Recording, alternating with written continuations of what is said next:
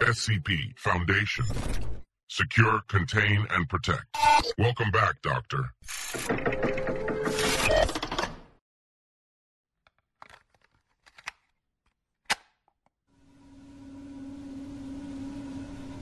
Bom dia, boa tarde e boa noite.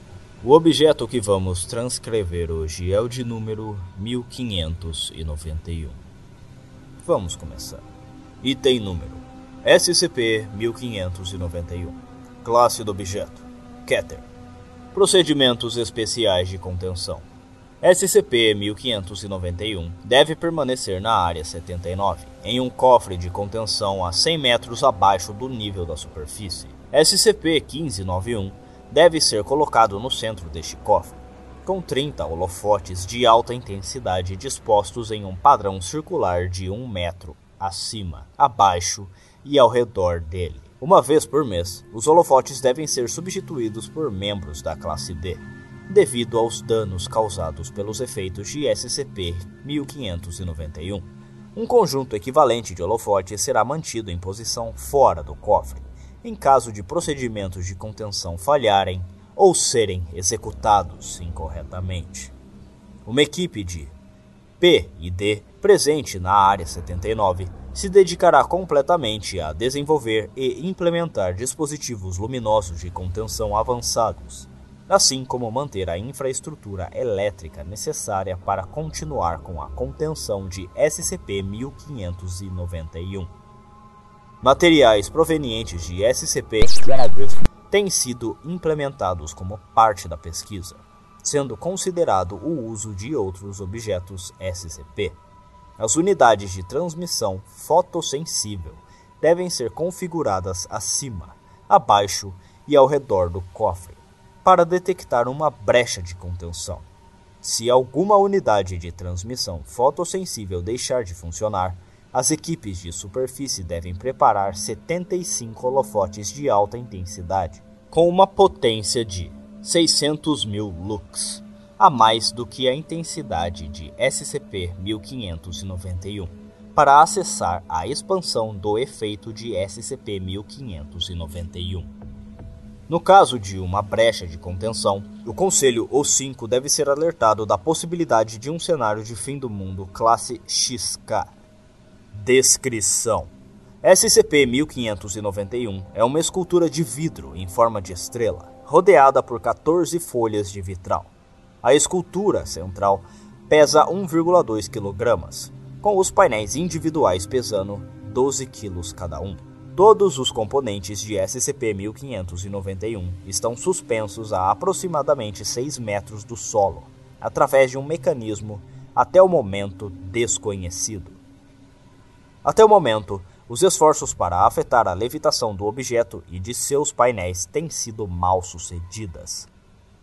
SCP-1591 produz constantemente luz com um aumento gradual de seu brilho e intensidade. Qualquer superfície iluminada por SCP-1591 parece se tornar inconsistentemente transparente. E se não for removida, qualquer matéria afetada desaparecerá do espaço observável. Matéria não sólida que entra em contato com a luz produzida por SCP-1591 começa a diminuir rapidamente de temperatura, até que adquira uma forma sólida. SCP-1591 é imune ao seu próprio efeito. Os organismos manterão a consciência e a mobilidade enquanto são afetados por SCP-1591, embora perderão a capacidade de falar. Os organismos afetados normalmente reagem com pânico, tentando fugir da luz proveniente de SCP-1591 o mais rápido possível.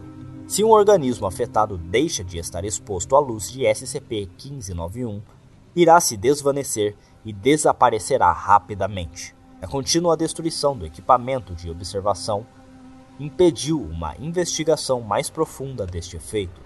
O fato de SCP-1591 ser exposto a luzes com uma intensidade maior do que a sua própria fará com que a taxa em que seu brilho aumenta seja reduzida em 10 mil lux para 50 mil lux a cada 24 horas. A intensidade da luz produzida pelo SCP-1591 não diminui a distância.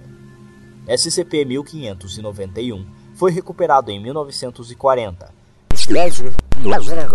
Itália, lugar onde foi encontrado em posse de operativos conhecidos a mão da serpente. Durante a contenção inicial, o efeito de SCP-1591 era insignificante, tomando mais de 82 horas para destruir um bloco de madeira de 3 por 4 por 3 metros.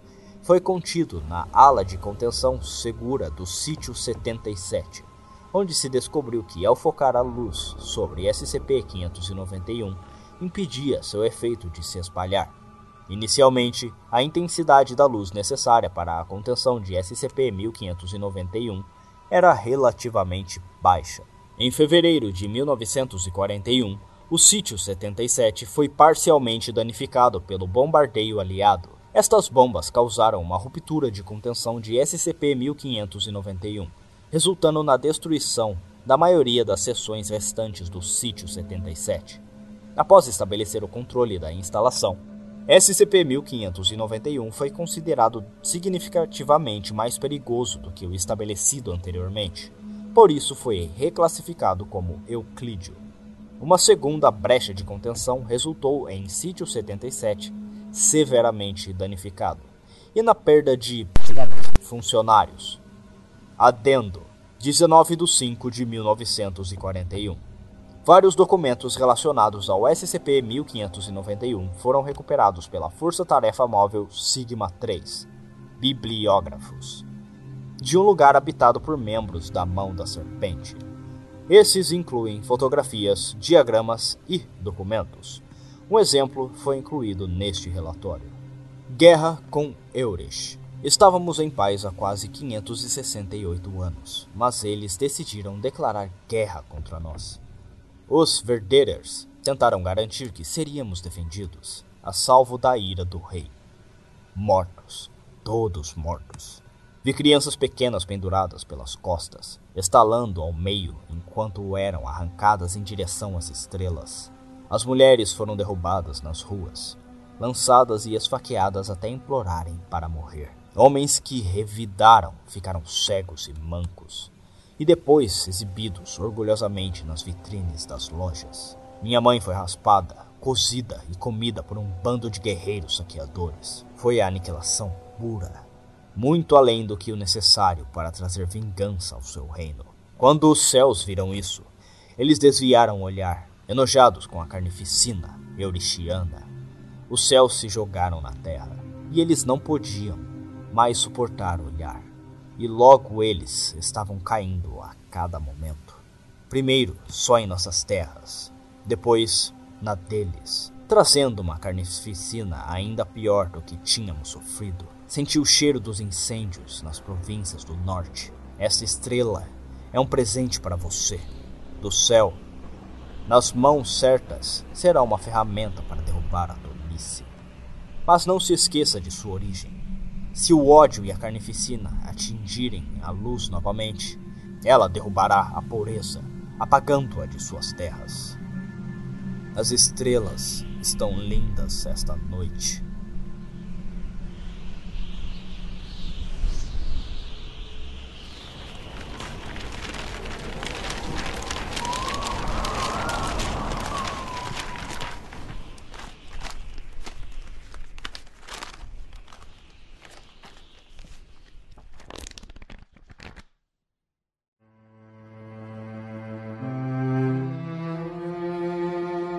Olá novamente, viajante. Eu achei um manuscrito interessante em uma outra ala para transcrever. É, vamos. Vamos dar uma olhada? As estrelas começaram a aparecer. Eu posso vê-los através das rachaduras do teto. Antigamente, em noites como esta, eu ficava na torre leste, observando-os. Eu tinha um daqueles grandes telescópios de latão que a academia usa com os botões do lado direito e o suporte torto. Meu avô o havia importado de Shangzhou no meu aniversário de 11 anos. Só os céus sabem como ele conseguiu levar a terra tão distante. Aquele telescópio era outra coisa. Pude ver a imagem de todas as estrelas no horizonte. Havia estrelas grandes, estrelas pequenas, estrelas brilhantes e objetos distantes que o avô me disse serem as luas e outros planetas.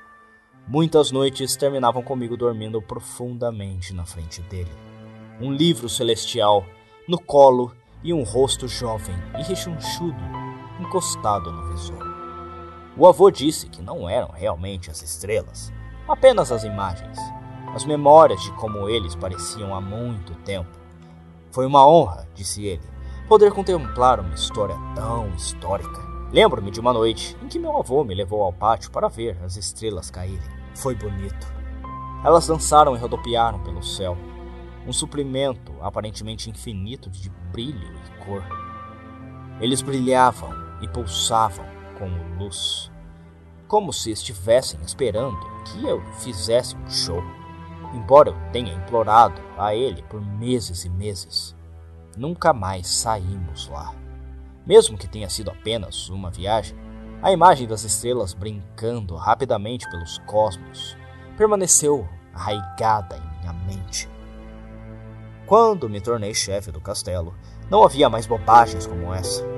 Eu era um adulto e não haveria brincadeira sobre minha supervisão.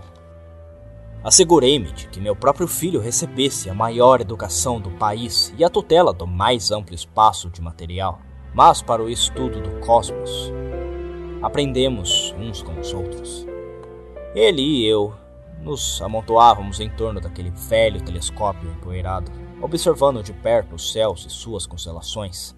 Sinto falta dele agora, mais do que nunca. Quando ele foi perdido para a família, toda a nação pareceu sofrer. Todos os meus defensores foram enviados para fazer buscas e, quando ele foi encontrado, quebrado e imóvel na fronteira, não havia palavras que pudessem descrever a minha dor. Eu estava desesperado e, nesse estado, exigi retribuição. Os defensores levantaram o estandarte e atacamos aqueles que acreditávamos ter nos ofendido. Nós os devastamos com nosso ódio, destruindo cada homem, mulher e criança. Sentimos que a justiça foi feita, mas os céus não sorriram quando derrotamos nosso inimigo. Quando eles nos viram expulsá-los de suas terras e massacrá-los em maior número do que nunca, foi demais para suportar. Os céus desceram sobre nós. Primeiro, em pequeno número, depois em maior. Tantas estrelas que outrora eu vira esvoaçar sobre as vastas fronteiras desceram até nós, quebrando tudo o que tínhamos. O brilho da luz podia ser visto por muitos quilômetros quando eles caíram. E nós vimos, sofrendo um destino pior do que os nossos algozes. Não sei por que fui poupado Talvez para servir como um legado vivo para a loucura do meu reino, ou talvez para testemunhar o fim de uma dinastia. Quando chegar a hora, irei à torre uma última vez e examinarei o vasto vazio da terra que outrora governei. As estrelas estão lindas esta noite. Interessante tomo, não é mesmo, viajante? Bom, vamos voltar para as nossas leituras.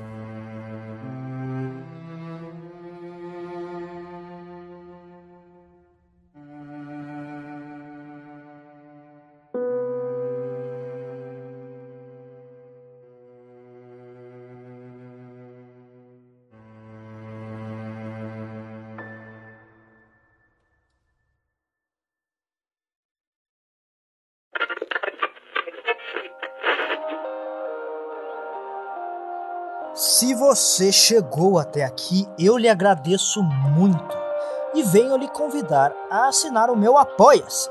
Se você gosta do que eu faço, gostou deste episódio e gostaria de ver ainda mais episódios e ainda melhores, eu peço que você verifique a descrição deste episódio, onde você vai encontrar o link do meu Apoia-se junto à minha chave Pix, para que você possa me ajudar com qualquer quantia. Ajudando este narrador, você decide o futuro do conteúdo que chega até você. É claro, sempre para o melhor. E não se esqueçam de me mandar mais e-mails e verificarem as minhas redes sociais. Todos os links estão abaixo na descrição deste episódio. perguntas, sugestões, elogios ou hates, fiquem à vontade para comentar ou me mandar qualquer mensagem que desejarem. Desde já, eu agradeço todo o carinho e apoio. E até a próxima.